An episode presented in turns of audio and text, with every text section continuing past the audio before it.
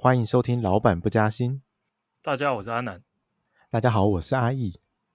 诶，上周我们看到一个蛮振奋的消息，是说好像有一个很有效的疫苗被研发出来了。可是我看有一些人在吵说，没有啊，它的样本太少，什么只有九十几个，那个根本做不得数。实际上到底是什么状况？解释一下这件事，其实很有，因为因为其实我本身也不是生物啊，然后医学这些相关的背景，所以其实我在这一次做研究之前，我的理解，我相信我的理解是跟大部分一样，就是完全不知道那东西，因为它公布出来的东西叫做疫苗保护效力，你根本就不知道疫苗保护效力是什么，因为因为新闻就会写说这个疫苗保护效力是九十 percent，那九十 percent 很惊人。那我先说我原本理解啊，我原本理解是九十 percent 应该代表着说。我如果打了这个疫苗，我有九十 percent 的几率不会得到，我就不用担心我会得到这疾病。就是我可能只有十 percent 的几率是很衰小，打了疫苗还有可能会得到这个疾病。我相信大家看到这数字，应该觉得这是最合理的解释嘛。那另外新闻里面还会再提到是说，他这一次的那个样本，就是有去接受实验组跟对照组测试的人，总共有。三万八千九百六十六个人，那通常实验组跟对照组会切一半嘛，所以等于说是大概将近一万九千多人是打安慰剂，就是不是打真的疫苗。那另外的一万九千多人是真的打了疫苗。那所以这看起来有这么多人做这件事，保护效率又有九十 percent，所以大家就觉得哦，好像很神奇，应该很有效。那又回到你刚才提的，那那这是一派的说法嘛？那另外一派在 PTT 很有趣啊，因为这新闻出来，一派人就说太好，这疫苗超级有效嘛，然后经济复苏应该要来。另外一派人就是像像你刚才提到观点说，可是他的案例只有九十四个例子，他们就说这很明显就是他做了三万多个人，可为什么只拿九十四个人出来分析？这个一定是操作数据啊，扭曲数据啊，所以觉得这应该又是很可能就是。放消息炒股价，反正两派人都在炒。那我在真的去做研究之前，我也是觉得有点五煞煞，不知道哪边讲才是真的。对啊，像我们后来也有看到一些资讯，是说他们家 CEO 在这个消息出来之后就开始抛售股票。诶，那这不就是他想要趁机捞一波炒股票、放假消息吗？一切看起来就很合理，对不对？就觉得好像顺理成章，应该这样。对啊，然后。疫苗应该只是用来当做炒股的利多，可能没有真的这么有效。那我真的去看一下，发现其实并不是这样。就是刚才提到的两边的说法都是部分正确，可是部分是错误。那我们就解释一下，疫苗保护效力真的很有趣。因为其实通常啊，就是假如他就三万多人嘛，他其中一万九千人是有打疫苗的，然后要等待确认打了疫苗有没有效。可是大家就要想想，那是会有个大问题，就是那我们要等多久？打了疫苗之后等一个礼拜、两个礼拜、一个月、两个月、三个月，还是等一年？好像等多久都不太对。如果是照我们刚才理解，就是你应该会设置一个等待期间嘛。那假设半年哈，打了疫苗之后，打了两针的疫苗，疫苗打了两针之后，我等了半年，那我去收集实验结果，收集说。有打疫苗这一万九千多人，过了半年之后，有多少人得到了新冠肺炎、武汉肺炎？那没有打疫苗的人，同样过了半年，有多少人得到新冠肺炎？然后就比较说这个疫苗有没有效？那、可是就是回到我们刚才重点，就是你要怎么去切这时间点？那、如果你切半年，那不好意思，假设这半年内只有百分之一的人得。可是，如果过了半年之后再加一个月，变成是百分之五的人得嘞，就你很难去切那个时间点，去决定说什么时候切下去才是一个合适的比较期嘛。所以，对于疫苗研发来讲，他们反而倒过来做，他们做法是他们不切时间，他们并不是说打了之后等多久来看谁得谁不得，他们反过来做，他们设定的目标是几个人得。大家应该会觉得，诶，什什么意思？什么叫几个人得？他们做法就是这三万八千九百六十六个人嘛，他要等到有一百六十四个人得，他才会把最后的结果做出来，决定要不要送到 FDA 去做通过，去量产上市。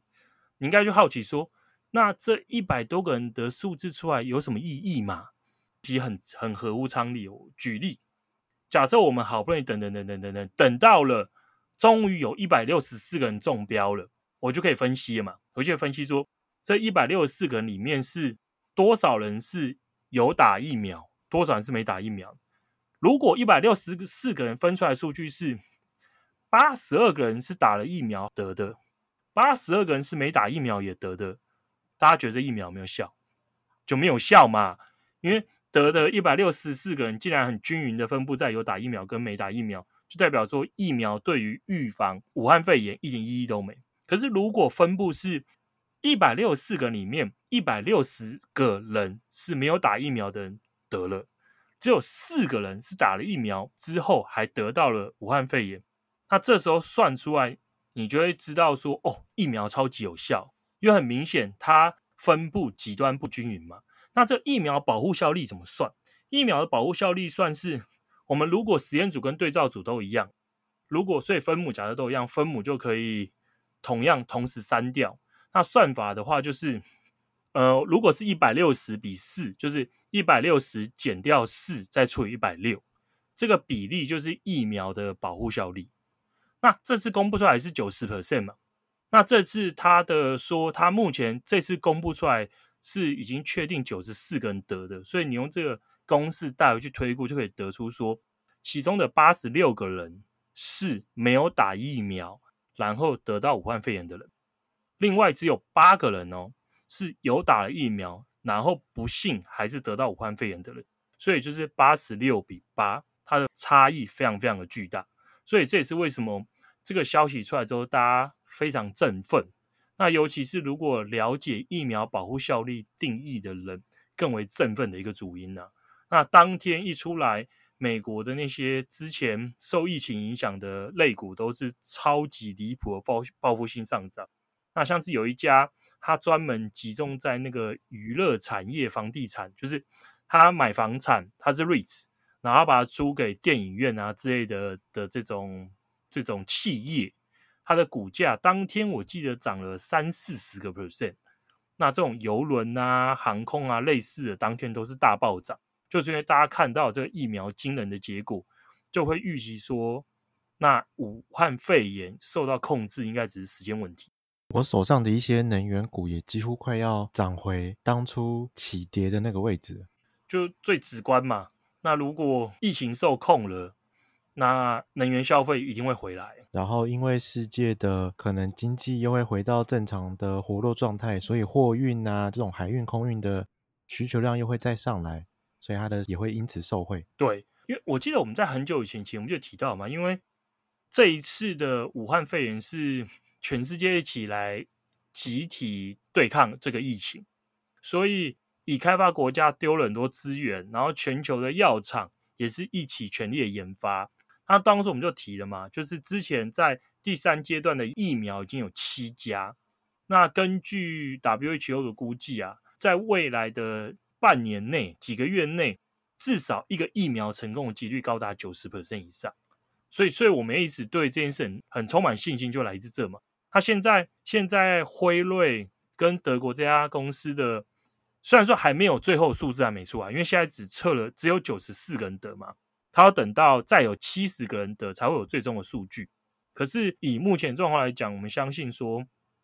看起来是非常非常乐观的。那公布出来的结果，我们正正面看待。那而且他用的技术是 mRNA 的技术，同样用这技术的还有 Modena 所以就是可预期的是。辉瑞的疫苗如果有效，Moderna 的疫苗也会很大几率会有效。那明年的一二月之前，很有可能至少会有两个有效的疫苗。那如果他们被判定有效，然后取得许可之后，进入大规模量产速度其实是蛮快的。那如果两个疫苗都同时进入大规模量产，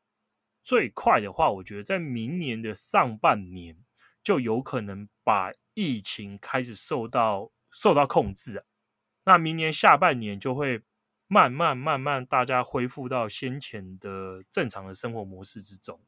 那所以其实日本的奥运会不会办，其实还有一点点转机啊。哦，这样听起来很令人期待。对啊，还有一点点机会，就如果疫苗都很顺利嘛，然后生产速度超快，那如果最后最后这几个月不止这两家，剩下的几家大家也又多了一个或是两个也成功开发的话，那个生产速度就会更快。所以我觉得，而且还有一个重点是，其实我觉得武汉肺炎啊，很大一部分它是来自于对信心的冲击，就是让大家害怕。可实际上它，它它的死亡率其实没有想象中那么高。它如果又有疫苗又出来了，然后大家的信心转为比较正面、比较积极的话，那个复苏的程度会比想象中来得更快。那如果我们现在想要寻找一些投资的机会，等于超前部署之后未来复苏的那个机会的话，应该要找些什么标的呢？我觉得现在确实是比较晚，因为我们我们好久之前就提了嘛，提说这种游轮啊，这种报复性旅游啊。这种还受到疫情压抑的类股，就提醒大家可以早点买。那甚至是价值型股或者小型类股，本来就是还有还比较有比较多的上涨空间，大家可以及早买入。那这一次因为疫苗系消息一出来，所以瞬间就大涨上去，所以确实他们的肉已经少掉一大块。可是如果你把它拿去跟成长类股或是科技类股来相比的话，部分的公司的股票。还是处于一个比疫情爆发前水准低很多的状态，所以在还这种股票，我觉得都还有比较大的机会。当然说它的上涨幅度不会有你之前买的时候这么高嘛，它可至少我相对于他们去跟科技类股比，跟科技的股票来比，它的上涨空间还是比较巨大一些。那当然很多人会说，可是疫情又还没确定结束。很多人会想说，那我要等到我看到真的的确定的消息出来，我再进场，因为他觉得他这样可以降低自己的风险，他不想赌在的这个东西之上。加上之前比利时吧也传，还是丹麦，丹麦，丹麦，他传说他那个武汉肺炎是又又出现变种，然后又又有人说那种变种的肺炎，他没办法透过这次疫苗去取得保护效力，所以就有人说。大家过分乐观，可我觉得，你如果真的要等到一切都很确定的，那市场上也没有任何利空消息的，一切都一帆风顺的时候才要进场的话，那基本上就是没有什么赚头了啦。因为只有不确定性存在的情形之下，才会有部分公司的股价出现大幅的折价。那大幅的折价就等于是你未来的潜在上涨的空间比较巨大。如果不确定性没有的时候，股票就不会有折价空间了，甚至很有可能会出现一些溢价。它这个时候，你持有股票未来的潜在上涨空间就会变得很低很低。所以，我们觉得说，你如果要等到不确定性没有再买股票，它可能就永远都不用买了，因为你买的时候很有可能就是利多出尽，反而股价下跌的一个开始。暂时下跌啊，会不会永久下跌？这一点就不知道。所以大家可以视自己的风险承受能力来决定要不要进行一些超前部署。对啊，我觉得，呃，我觉得投资啦，我说我分享我自己的心得哈，我自己心得很简单，就是啊，因为念念经济的嘛，所以你就会去判断那个景气周期，你会去看那个景气周期变化，那你就跟着景气周期投资就好，就最好时间点什么，就是经济衰退的时候。经济衰退，衰退初期，你就是你大量分批开始一直一直一直买，一直买，一直买的时候，然后买的时候你就不用管它，因为通常一个景气的一个复苏的周期啊，可能大概是五到七年。那近期因为央行啊，央行的护航之下，所以通景气周期会人为的被延长更长一些。所以你买进之后，至少你五到七年就丢着，就不要管它。他什么时候才要考虑说，我要把我的持股转成比较保守的标的，调整股债股债占比呢？通常就是你看到联准会升息接近尾声，不是升息哦。联总会宣布升息的时候，股票还是利多，因为只有经济好之后才会升息。可是你发现联总会升升升升升，突然他开始释放讯号说他之后不升了，甚至暗示着之后要降息了。这个时候，你就要把你的股债占比调整一下，变成防御性的比重开始增加，降低你的风险性资产比重。从这你就可以看很简单嘛，所以你就是紧盯着美国的衰退什么时候开始，还有联准会的利率政策是什么，它什么时候开始升息，升息什么时候暗示不升的，所以其实就很简单啊。啊，这中间的几年的时间，中中间可能五到七年，甚甚至更长这段时间，你就只要把你买完的股票的 App 删掉，你就开开心心过你的日子，就不用管它。那你就每一轮景气周期就照这方式操作，那你应该就可以获得蛮好的绩效。而且经过之前有一些调查啦，就是发现真正能够赚大钱的，很多人都是买了之后忘记，回头看才发现得到非常高的报酬率。对呀、啊，因为因为其实你看，大部分的投资人就是频繁的买买卖，频繁的进出，那你的每次进出。时间越频繁，你可能每次赚个几趴就要出来。那你每次赚个几趴，重点是你不会每次都看准，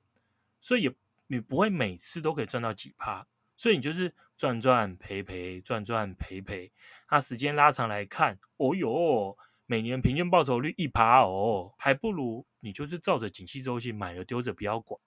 那你如果很年轻，心脏很大颗，你甚至可以。买了就是以指数型为例啊，就你一次买进整个市场嘛，你可能买进全美国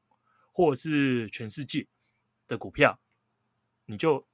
一直买，一直买，一直买，一直买，根本就不需要管它，因为景气周期有好有坏，可长期而言，经济永远都是在往上走，股市也是长期往上走。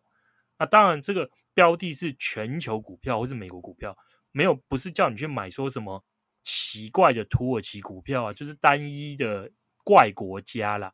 这种就没有什么长期往上走，这种就是乱七八糟，有的是长期往下走，所以跟大家分享。诶，那我们就你今天想要讲央行吗？那个会不会被抓啊？哦，好，那我们什么汇率操纵国的，我们就不说了。好，那我们今天的节目 就到这里喽。好，我们下次再会，拜拜，拜拜。